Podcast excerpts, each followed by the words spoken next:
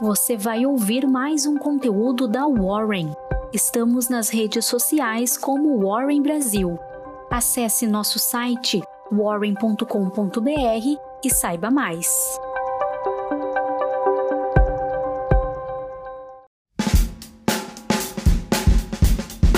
Olá, bom dia! Eu sou Ludmilla, especialista em investimentos aqui na Warren e vou trazer as principais informações de mercado de hoje, sexta-feira, dia 23 de abril, finalizando mais uma semana.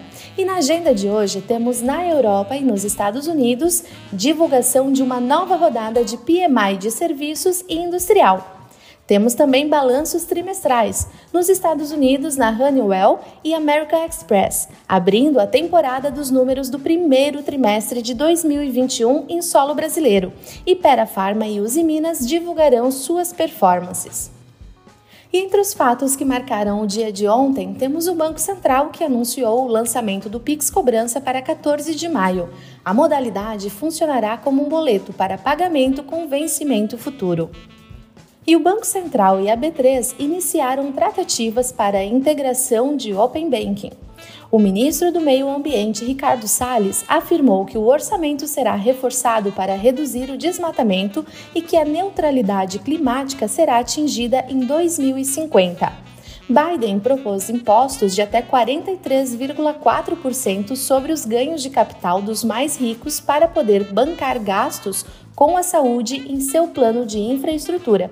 E o PicPay protocolou o IPO na Nasdaq. E o Ibovespa tentava se equilibrar nos 120 mil pontos, mas o humor dos investidores azedou após a notícia de que o governo Biden pretende elevar os impostos sobre os ganhos de capital. E na quinta, pós-feriado, as siderúrgicas e mineradoras carregaram o Ibovespa nas costas, com o minério de ferro vivendo seu melhor momento na década. O índice de materiais básicos foi o grande destaque do dia. Uma das maiores estrelas do índice foi a Uzi Minas, com os investidores esperando ver um ótimo resultado na divulgação do balanço corporativo da empresa referente ao primeiro trimestre de 2021. Os números serão divulgados hoje, antes do pregão. A CSN e a Gerdau também vieram na esteira de compra dos investidores. Com o setor de aço vivendo um boom, a Gerdau anunciou que irá retomar a produção na unidade Araucária, no Paraná, no segundo semestre. A unidade se encontrava em hibernação desde 2015. E nesta quinta, Roberto Castelo Branco confirmou sua candidatura à presidência do Conselho de Administração da Vale. Em comunicado ao mercado, a resseguradora IRB Brasil divulgou o resultado mensal para fevereiro de 2021. O resultado antes de impostos ficou positivo em 29,3 milhões de reais. O lucro líquido da companhia ficou em 20,8 milhões de reais, ante o lucro líquido de 700 mil em fevereiro de 2020. E nesta quinta, a SUSEP abriu uma consulta pública de minutas que regulamentam o compartilhamento de dados dos clientes entre as seguradoras. A consulta vai até 25 de maio. E a Cielo acelerou a alta durante a tarde de quinta, com os investidores de olho nas novas mudanças de pagamento do Pix pelo Banco Central.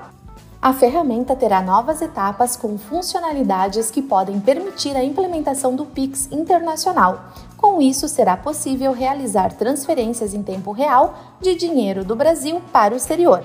A ferramenta ainda está em análise. E outro setor que está em evidência é o de proteína animal. No entanto, com o milho e a soja nas alturas, as empresas com maiores margens e caixas acabam se sobressaindo entre as demais. Na sessão, a JBS e Marfrig se consolidaram entre as poucas altas. E na noite de terça, a Lojas Americanas anunciou que a subsidiária IF Capital firmou acordo de compra de 70% do grupo único, dono de marcas como Imaginarium, Pocket Mind e Love Brands. O acordo ainda prevê a aquisição do restante de ações ao longo de três anos. Os papéis das lojas americanas engataram alta no início da sessão, mas perderam forças com o setor de varejo amargando um dia no vermelho. E a Gafisa anunciou os números operacionais do primeiro trimestre. A construtora vendeu 163 milhões de reais, um aumento de 320% na base anual. As vendas foram 129 milhões de reais, alta de 52,60%. E a Exetec anunciou o lançamento de seu empreendimento Dream Sky Resort em São Paulo, com um valor geral de vendas de 252,7 milhões de reais. E a máquina de aquisições, a Localweb, anunciou a compra de mais uma empresa de gestão online por 524,2 milhões de reais.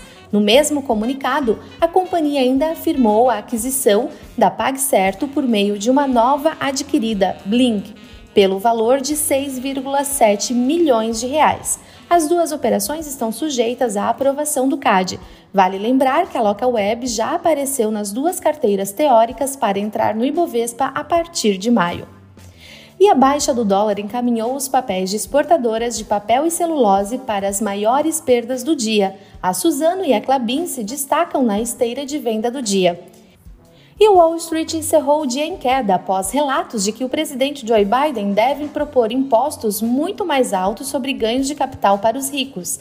As ações de crescimento que podem estar sob pressão de venda lideraram o declínio intradiário na quinta-feira, com as ações da Tesla e da Amazon em queda. E segundo o Mempool Space, a rede do Bitcoin está com um atraso de 200 mil transações não confirmadas. Isso acontece porque a demanda é três vezes superior à capacidade de processamento da rede. Com a queda de mineração que aconteceu na China durante o fim de semana, o fornecimento de energia ainda está se normalizando.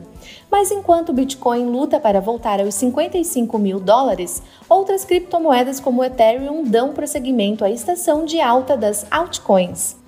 E com a notícia de vetos no orçamento de 2021 que podem chegar a 20 bilhões de reais, o dólar renovou mínimas em R$ 5,45. A moeda brasileira lidera o ranking entre 211 moedas internacionais. Estas foram as principais notícias de hoje. Te aguardamos na próxima semana no nosso próximo Warren Call. Um bom final de semana.